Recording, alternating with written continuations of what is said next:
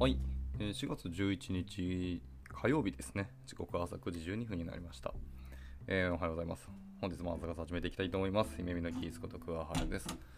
はい、では、えー本日はですけども、タイトルあります。えー、Thanks your feedback game choose kindness over niceness という記事を、まあ、読んでいこうと思います。はい。まあ、あの、フィードバックに関する記事ですね。なんか、ね、あなたのフィードバックをなんか10倍に生かす方法だというところで、なかなか面白いですね。フィードバックにを10倍にすると。はい。優しさよりも、えー親切さを、えー選ぶというところですね。オーバーナイスネスですと。いうのを記事読んでいこうと思います。そんなに長くないんで、もしかしたら今日中に終わるかもしれないですけど、ちょっとのんびり読んでいこうかなと思います。えっ、と、大地さんです。おはようございます。ご参加いただきありがとうございます。お久しぶりですね。はい。今日もダラダラやっていきたいと思います。で、あと、えー僕のブラウザには見えてないですけど、おそらくスーさんも参加されてると思いますね。いつもありがとうございます。じゃあ、えー早速、えー本文に入ってい、えーきましょうか。はい、10x 言い訳、えーフィードバックゲームです、えーフィードバックは贈り物であるという一般的な表現は誤解にはなりますと、えー私たちは贈り物をしたり受け取ったりするのは大好きですが、えフィードバックを伝えたり受け取ったりすることには反発をしていますと。フィードバックを提供したり受け入れたりすることには少し抵抗があって、まあ、ある真実は聞いたり議論したりするのが難しいので贈り物するという比喩は正直言うと不適切ですと。はあ、でもし私がえフィードバックを提供することに伴う沈んだ気持ちを克服する方法があるとしたら、まあ、どうでしょうかと。えそうです、え実用的で優れたフィードバックを提供することは、え学習可能なスキルになり、え意図的に練習することで上達するんです。はい、で役に立つテクニックを学ぶためにぜひぜひこの、えー記事読んでいただければなというところでした。はい、はい、では、えーまずイントロダクションですね。えーフィードバックは失敗から学ぶことで成長を加速させるために必要なものにあり、えーハイパフォーマンスなチームにとってとても重要な要件になります。フィードバックが正しく行われれば、えー制限された信念を取り除くことができ、えー成長を加速させますが、えー悪く行われれば、えー分裂を引き起こし、えー成長を阻害してしまいます。これほどまでに大きな効果が期待できるにもかかわらず、なぜ多くのリーダーはフィードバックを行うことを、えー敬遠するのでしょうか？悲しいことに、その像がついに露呈したとき、人々は、えー訂正されなかったことに二重の傷を感じるんですよと。ではなぜ、えーほとんどのフィードバックがひどいんでしょうか？えーなぜなら、真似できる素晴らしい実践例というのが不足しているからです。そして、ほとんどの人は感情的なロークのためにフィードバックを避けるので、結果的にフィードバックを伝えるスキルっていうのを向上させることはできないんですよと。はあね。まあ、要は、相互にフィードバックをちょっと避けがちなんですね、結果的には。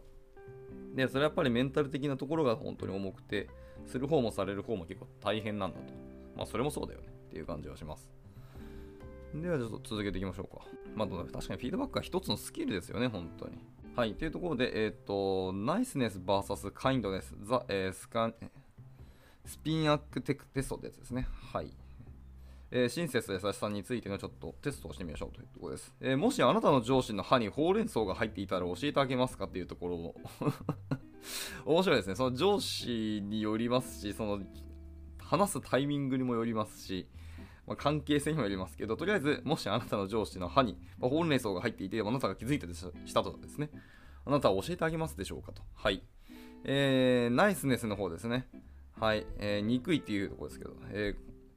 この人はですね、いいや、彼の気持ちを傷つけたくないし、困らせたくないですというのが、まあ、ナイスネスだと。ははは、なるほど。で、えー優しさ、カインドネスの方ですね。はい、間違い間違いなく彼に言いますよと。はい、まあ、2人の、えーパターンがあるということですね。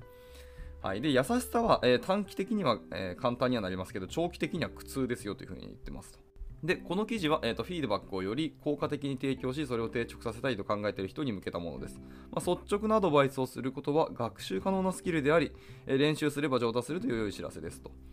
なるほどね。さっきのテストでも面白いですね。ナイスネスとカインドネスの、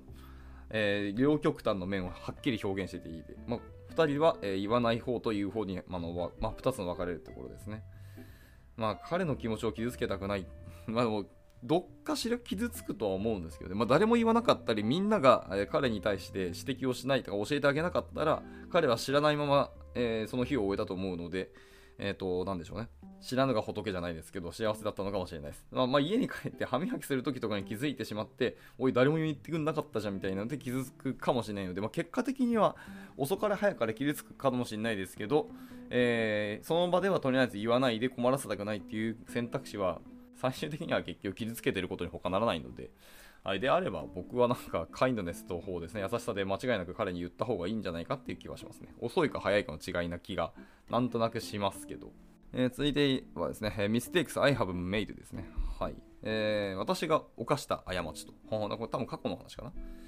はい、えー、私は以前、重要な会話から遠ざかっていましたと。えー、チームメンバーに責任を負わさ,、えー、負わさなければいけないことは分かっていましたが、え難しい議論をする気には正直なれませんでしたと。えしかし、このような難しい議論をする気にはなれなかったが、私は物事を放っておくことで楽な道を選ぶために間違いなく、え防ぐことのできる、より悪い結果から大変なことを学んでしまいましたと。えまず私の経験から得た3つの重要な教訓というのを確認しましょうと。で教訓の1つ目ですけども、えー、1つ目は、えー、説明責任ですね、えー、チャットに尻込みしたりとか、え説明責任でちょっと尻込みをしたと、えチームは激動の時期を迎えていて、あるメンバーは自分の力を発揮できていませんでしたと。でこのような時期に、え批判的なフィードバックが与える影響を心配して私はパフォーマンスの話題を避けましたと、えしかしその結果、え1年ごとのレビューが散々なものになり、え彼らを驚かせ悲しませることになってしまいました今思えばこれは私の失敗でしたとえ、気にしすぎるあまり人に責任を負わせることから逃げてしまい、え、その臆病さがより悪い結果を招いてしまったよというところですね。え、で続いて2つ目ですね、え曖昧なフィードバックだそうです。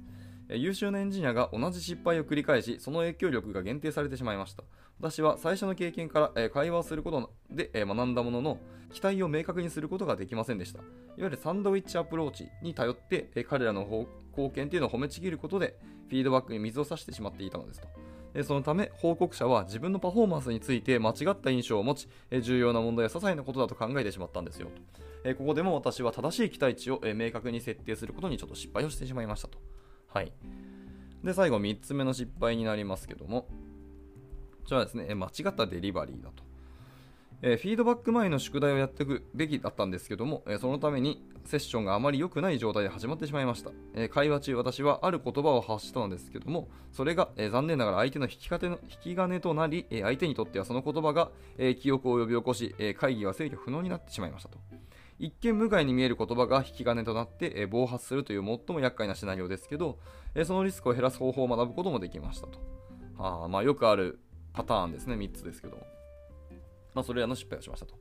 で3つの例に共通するのは、え声にならない期待、不明瞭な納品、え予期せぬ反応による驚きと失望になります。え私の失敗からぜひ学んでいただければと思います。えサプライズっていうのはありえません。声にならないフィードバックで誰かを驚かせてはいけません。繰り返しになりますが、え期待値とコミュニケーションとの間にいかなるギャップですね、え時間的、価値的、そして影響的なギャップも残してはなりませんというところですね。はい。期待値を伝えるって確かに結構重要ですよねで。でもそれに対してのフィードバックも伝えるのも本当に重要で、まあ、両方必要なんですけど、まあでもどっちもあのエネルギーとちょっと、まあ、怖さとか勇気が必要だったりするんですけど、そこはしっかり踏み込んでいかなきゃなというところですね。では続いて、えー、フィードバックに対するより優しいアプローチだと言ってます。なんかビフォーアフターで語られていますね、これは。というところで、まずビフォーからいきましょうか。はい。えまずビフォーですね。以前ってとこですけど、え、フィードバックの源っていうのは、え、観察、出来事、あるいは他の人かもしれません、え、よほどひどい状況でない限りすぐに膝を打つような反応をしないようにしましょう。ここでは満たされない期待を切り分け、重要なポイントを抽出するための、えいくつかの手がかりっていうのを紹介していきましょうと。はい。え今回手がかりっていうのは、え合計5つですね。あります。まずステップ1ですけど、まあ、それぞれのステップごとに分かれてるんですけど、ステップ1としては、えっと、まず data gathering ですね。まあ、データ収集しましょうというところです。で、そのうちの、えー、5つですけども、えー、what, who, when, how, why という、まあ、この5つですね。5W で、あ、じゃあ 4W1H ですね。で、いきましょうというところです。えまず what です。えー、足りない擬態値ギャップっていうのは何でしょうかと、えー、これは行動なんでしょうかというところですね。まあ、例えば低品質な仕事、生産性の低さみたいな、とりあえず足りないギャップは何ですかっていう what のところです。え、続いて who ですね。え誰が影響を受けているのか、え同僚ですか、パートナー、または顧客でしょうかと。はいま、例えばその特定の個人と仕事をするときでしょうかとか、パートナーチームとの共同作業のときでしょうかとか、まあ、他の役割の人たちと一緒に仕事をするときなどなど、その時の、えー、誰が影響を受けている風をしっかり、えー、明確にしましょうと。えー、続いて3つ目、えー、when ですね、え、いつでしょうかってところですけど、それはもう、when はそのままですね、え、特定の状況下で起きるのか、え、それとも汎用的に起きるのかみたいなところですね。はい、で、4つ目は How ですけど、えー、これはどのようにということで、まあ、明確な客観的事例で、えー、影響というのを説明できるでしょうかもしくは繰り返されるパターンか、そのワンストップであれば、えーと、スポットの1回限りのことでしょうかと。のようにどのように起きるのかというところですね。まあ、ちょっと頻度も含めて聞いてる感じですね、これは。影響範囲と頻度っていうところですね。ラスト、えー、ホワイですけども、えー、それはなぜ起きるかと。はい。なぜあなたにとってそして重要なんでしょうかと。えチームにとって、えビジネスにとってどれぐらい、え重要なのかっていうところですね。っていうホワイトいうデータを集めましょう。はい。で、ステップ1でデータが集まったら次、ステップ2ですね。アナリシスですけど、これは単純に分析ですね。集まったデータをベースに分析をしていきましょうと。えー、こちらもですね、なんか合計3つに分かれてますけど、えー、収集したデータをもとにフィードバックをさ、えー、フィードバック文を作成します。え、状況、行動、影響、いわゆる SBI ですね。っていうモデルですけど、はい。あ SBI モデルっていうですね、これね。え、シチュエーション、ビヘイビア、そしてインパクト、えー、頭文字を取った、え、SBI モデルっていうのがあるんですね。へちょっと初めて知りました。じゃまたこれの、えー、と SBI モデルの、えー、と別のリンクも貼られてるんで、あの興味ある人は見てみてください。なんか、これでまた1本、あの記事とか本が貼られてますね。はい。ちょっと僕はこれ初めて知ったんで、今はあんま語れないんですけど、まあそういうものがありますと。で、こういう SBI モデルっていうのが、その正確な要約を作成するにはとても便利ですよということでした。えー、っていうところで、え、1つ目です、ここなんか3つ分かれてますね。えー1つは、えーと、簡潔さ、えー、そして次は明瞭さ、そして最後は具体性ですね。この3つをしっかり、えーと、まとめ、要約につけてくださいということでした。まあ、簡潔さはですね、あの簡潔なフィードバックは粘着性があり、えー、核となるポイントを文章に抽出するということです。で、明確さは、えー、受信者が間違った結論を出さないように、えー、入力は明確で、えー、客観的になければダメないよってことですね。で最後3つ目ですけど、え具体的であること。はい、具体的であることで、フィードバックは実行可能なものになるというところですね。あなたはチームプレイヤーではありませんというのは漠然としています。はい。あなたが1日以内にプロリクエストをレビューしない場合、え、リードタイムが遅くなり、チームの生産性が損なわれます。みたいな具体的なフィードバックが正しいよってことですね。はいはいはい。えー、これでもいい具体でですね、えー、プロリクエストをレビューしない限りっていうところは本当に大事で、結構プロリクってその日、1日の業務を終わるときに GitHub リポジトを見ると意外といろんなチーム見ますけど、溜まってたりするんですよね。プロリクを残したままあの業務終わってることって結構あったりして、まあ、本当はね、プルリク全部、あの少なくともレビュー1個はついてて、あの1日終わるっていうのが本当はいいんじゃないかなと思ったりしてますけど、まあ、これは個人の感覚です。で、まあ、長いですけど、え大きいカテゴリーとして、1つ目はビフォーのお話でした。まあ、確かに今のは全部、あのフィードバックをする前のアプローチですね。これは全部。はい、では続いて、 during ですね。とりあえずこれでフィードバックの、ま、はい、配信の動機が取れましたので、えー、安全で協力的で生産的なセッションを促進するために役立つアイスブレーカーというのを紹介します。つまりこれフィードバックスタートした時のタイミングの話ですね。アイスブレーカーをいくつか紹介しますので、3つアイスブレーカーがあります。えー、1つ目は透明性を確保しましょうと。はいまあ、自分の視点が不完全である可能性も認め、えー、情報のギャップを埋めるためにオープンであることを、え、認めましょうと。はい、で2つ目、まあ、肯定的な意図を想定しますということですね。失敗した人を捕まえようとしているのではなく、状況を理解し、その人の成長を助けようとしているものだと考えると。はい。で、3つ目は、えー、セーフティー、安全であることですね。えー、私対あなたという構図は避け、えー、全員が同じテーブルの側に立っているんだよっていうところで、え、対立する側にいるではないっていうのをあの明確にしましょうと。解決のために協力的な選択肢を模索しますということですね。うんまあ、これはその当然だと思いますけど、まあ、フィードバックでなんか敵対関係するってそんなない気がしますけどね。ただ、そのフィードバックが相手のとってなんかネガティブだったり、良くないフィードバック、ネガティブフィードバックもその中に含まれると思うんで、その時にちょっと対立関係になるかもしれないので、そこは違うよっていう話ですね。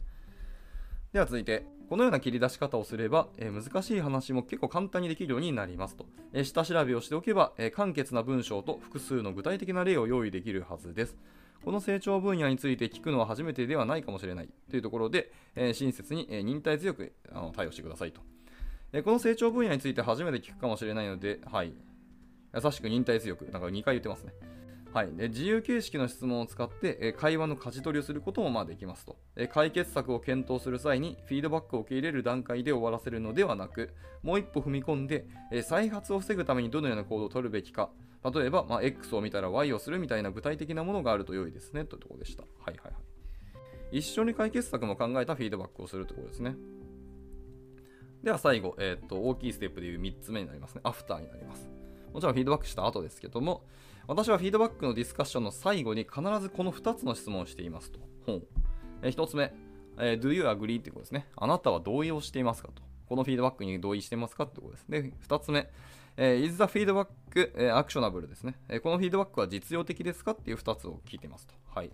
この2つのうち1つでも、えー、ノーというんであれば、そのフィードバックのセッションは最適でなかったということになりますので、改善を求めますと。で最後に、え期待を明確にするために、要約を文章でまた共有します。口頭での議論は忘れ去られてしまうものだからだということにします。で、チップスとして、え数週間後にフォローアップをして、さらに感想を聞くことも検討しましょうと。はいはいはい。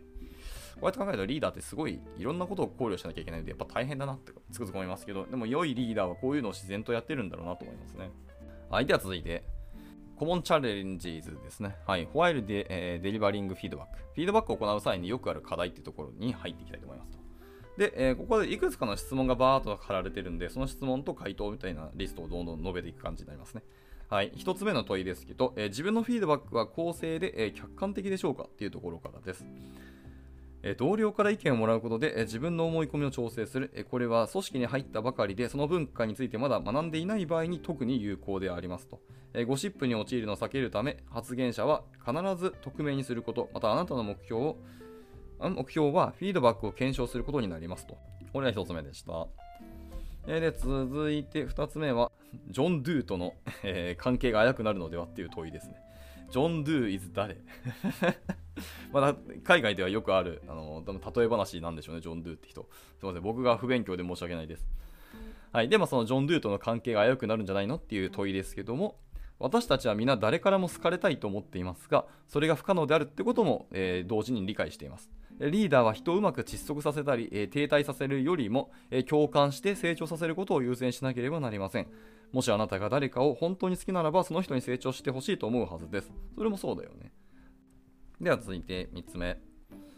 えー、相手が話題を変えようとしたらどうでしょうかと。ああ、なるほどね。フィードバックの話題的にもしかしたら嫌だから変えようとする可能性は大いにありますけど、まあ、もしそういう場合になったらどうでしょうかってですが、えー、相手は新しい話題を持ち出したり、まあ、いわゆる古典的なレッドハーリングとかですかね。あなたの矛盾のですね、行動の矛盾を指摘したり、えー、あるいはあなたにフィードバックを与えることによって話題を変えます。逆にフィードバックを与えようとすると。そうやって話題を変えようとしてくる可能性もあります。これはフィードバックに対する無意識の反応かもしれません。しかしあなたは会話をトピックに集中させなければなりません。そこで話を聞き、その指摘を認め、話を重要なテーマに戻すように舵を切りましょうと。なるほどね。一旦でも聞きはするんですね。相手が会話としてそういう話を聞くけども、ちゃんと重要なテーマにあの戻すようにしようと。はい。これ結構ファシリテーション能力に近いところがあるんで、ここは気をつけたいところですね。はい。続いて、え怒りの爆発を誘発させないためにはどうすればよいでしょうかっていう問いです。はあ、これは大きく3つ回答が書かれてますけどもね。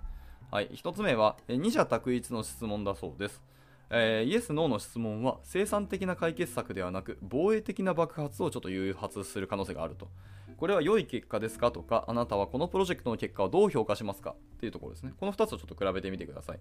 えー、can do の代わりに、えー、what, when, why, which のアプローチを試すなど、まあ、いわゆる潔い体質を可能にする質問をしてみてくださいと。はいはい、なるほどですね。やっぱりイエスの白黒の問いっていうのは、確かにあの爆発を誘発する可能性が高いですからね。っていうので、まあ、柔軟性であったりとか、相手への選択肢があるみたいな問いを投げるっていうのは確かにいいかもしれないですね。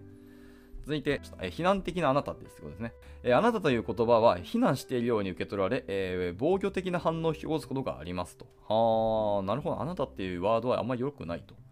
会話中に、まあ、言う、あなたっていうフレーミングを使いたくなったら、えー、一旦立ち止まって一人称または三人称の視点で、えー、会話を再構成できないかちょっと確認してみてください。あなたは昨日私のメールに返信しませんでした。と、私は昨日返信を期待していました。と比べてみてくださいと。確かに。前者の方がちょっと強いですね。ああなたは昨日私のメールに返信しませんでした。っていうと、ちょっと批判的なニュアンスを含みますね。で、私は昨日返信を期待していましたっていうところで、あなたに期待していたっていうところで来なかったので、ちょっと残念になったっていうので、批判ではないですね、こっちの方が。で少なくとも柔らかい印象があるんで、なるほどですね。一人称もしくは三人称の視点で会話を創意構築できないかと。まあまあまあ、直接的な会話で、あなたっていうのを使いたくなるかもしれないですよね。僕もちょっとこれ反省しました。はい。で続いて3つ目ですね。トーンだそうです。口調ですけども、えー、あなたの口調、態度、話し方で脅しになるようなものはありませんか？っていうのにあの意識を向けてみましょうと。はい。というので大きく3つですね。二者択一の質問をしないと、えー、非難的なあなたあなたっていうワードを使わないというところと、トーンに気をつけましょうという3つが、その怒りの爆発を誘発させないためにはいいんじゃないのっていう話でしたね。はい。で、続いての問いですけども、えーどのように対処すればよいでしょうか？これはまたちょっと抽象的な問いですね。えーこれは真実ではない、えー私は違う、私には当てはまらないなどなど典型的な反応をする場合が、まあ、あり得るというところですねで。そういう感情的な反応に対して、より論理的な証拠を提供するのは控えてくださいと。えーロールプレイングをちょっとしてみましょう。もし自分が同じ立場だったら、どのような、え期待をかけるかっていうのを説明してもらいます。これは生産的なコラボレーションを取り戻すに非常に効果的ですと。はいはいはい。まあ、やっぱ相手が感情的になっているんだったら、それに対して、まあ、論理的なことを出すという、まあ、余計に、まあ、火に油を注ぐ感じなので、一旦感情に入って、同じようにロールプレイングをして、フィードバックしましょうと。はい。これすごい高度なテクニックですね。言うは安しで実際やれって言われたらかなり難しいですけど、でも、やらないよりはなるべく努力してみるってのはすごく大事だし、やっていく上に、うちにあの自分のそういうスキルを磨かれると思うんで、これはとても良い、あれですね、回答でしたね。えーで、続いてラストですね。えセッションが横道にそれたらどうすればよいんでしょうかと。はい、えー誰かがイライラして暴れたりとか、まあ、心が折れたりすることもあります。フィードバックを提供するのも大変ですけど、フィードバックを提供しながら感情の爆発に対処するのはさらに難しいことですと。私たちは皆そのシナリオを恐れています。というところで、まあ、以下を試してみてくださいという2つありますと。1つは、えーサポートを提供しましょう。えー冷静かつ忍耐強くスペースを与えます。まあ、話をせず判断をせず、相手が自分を表現するのを待ちましょうと。なんかあったけど、一旦向こうに喋らせるところですね。で、2つ目、えー後日再集合することを検討しましょうと。まあ、その場は1回も解散するところですね。なるほどでした。では最後、結論ですね。結論言って終わりにしたいと思います。えー難しい話をするのが嫌だと感じたら、えー直感で優しさを選んでいないか確認してみてください、えー仕事では親切な共感が必要ですから人に責任を持たせ部屋の中の像に対処しましょうと。またフィードバックは簡潔明瞭そして直接的であるようにしましょう。フィードバックは管理職にとって必須のスキルになります。チームビルディングコンフリクトの解決そして人の成長に欠かせないものですと。最終的にはいくつかのプラクティスを適用させて自分のテクニックを進化させる必要っていうのがあります。え手始めに、えーラディカルキャンダーってやつとクルーシャルコンバセッションっていうのを両方お勧めします。まあ、これ記事かな？なんか記事か本のリンクが貼られてるんで、まあそこから見てみてくださいと。はい、えーこの記事のドラフトレビューしてくれた、えー、あゆばっていう人に感謝をしますというので、えーこのことは締められておりました。はい、いかがだったでしょうかね？まあ、なんか書かれてるものは割と読んでいけば読んでいくほど、うん、当然であったりとか、まあその通りだよねっていう共感するものばかりだったんですけども、まあそういう当たり前とか共感することを僕らがじゃあできてるかっていうと、またそれはすごい難しい話であはい、まあ改めてこれは自分の我が身を振り直振り返るいい記事だったなというふうにちょっと思いました。はい。というところで、じゃあ、あの9時半も超えてきたので、今日の朝活はこちらで以上にしたいと思います。改めまして本日ですね、大地さんと、あとレノアさんと、えーお多分オンラインのスーさんですね、ご参加いただきありがとうございました。はい、えー、で火曜日ですね、今日も一日頑張っていけたらなと思います。それでは終了します。お疲れ様でした。And now, a short commercial break. 現在、エンジニアの採用にお困りではありませんか？候補者とのマッチ率を高めたい、辞退率を下げたいという課題がある場合、ポッドキャストの活用がおすすめです。音声だからこそ伝えられる深い情報で、候補者の興味関心を高めることができます。株式会社ピトパでは、企業の採用広報に役立つ、ポッドキャスト作りをサポートしています。気になる方は、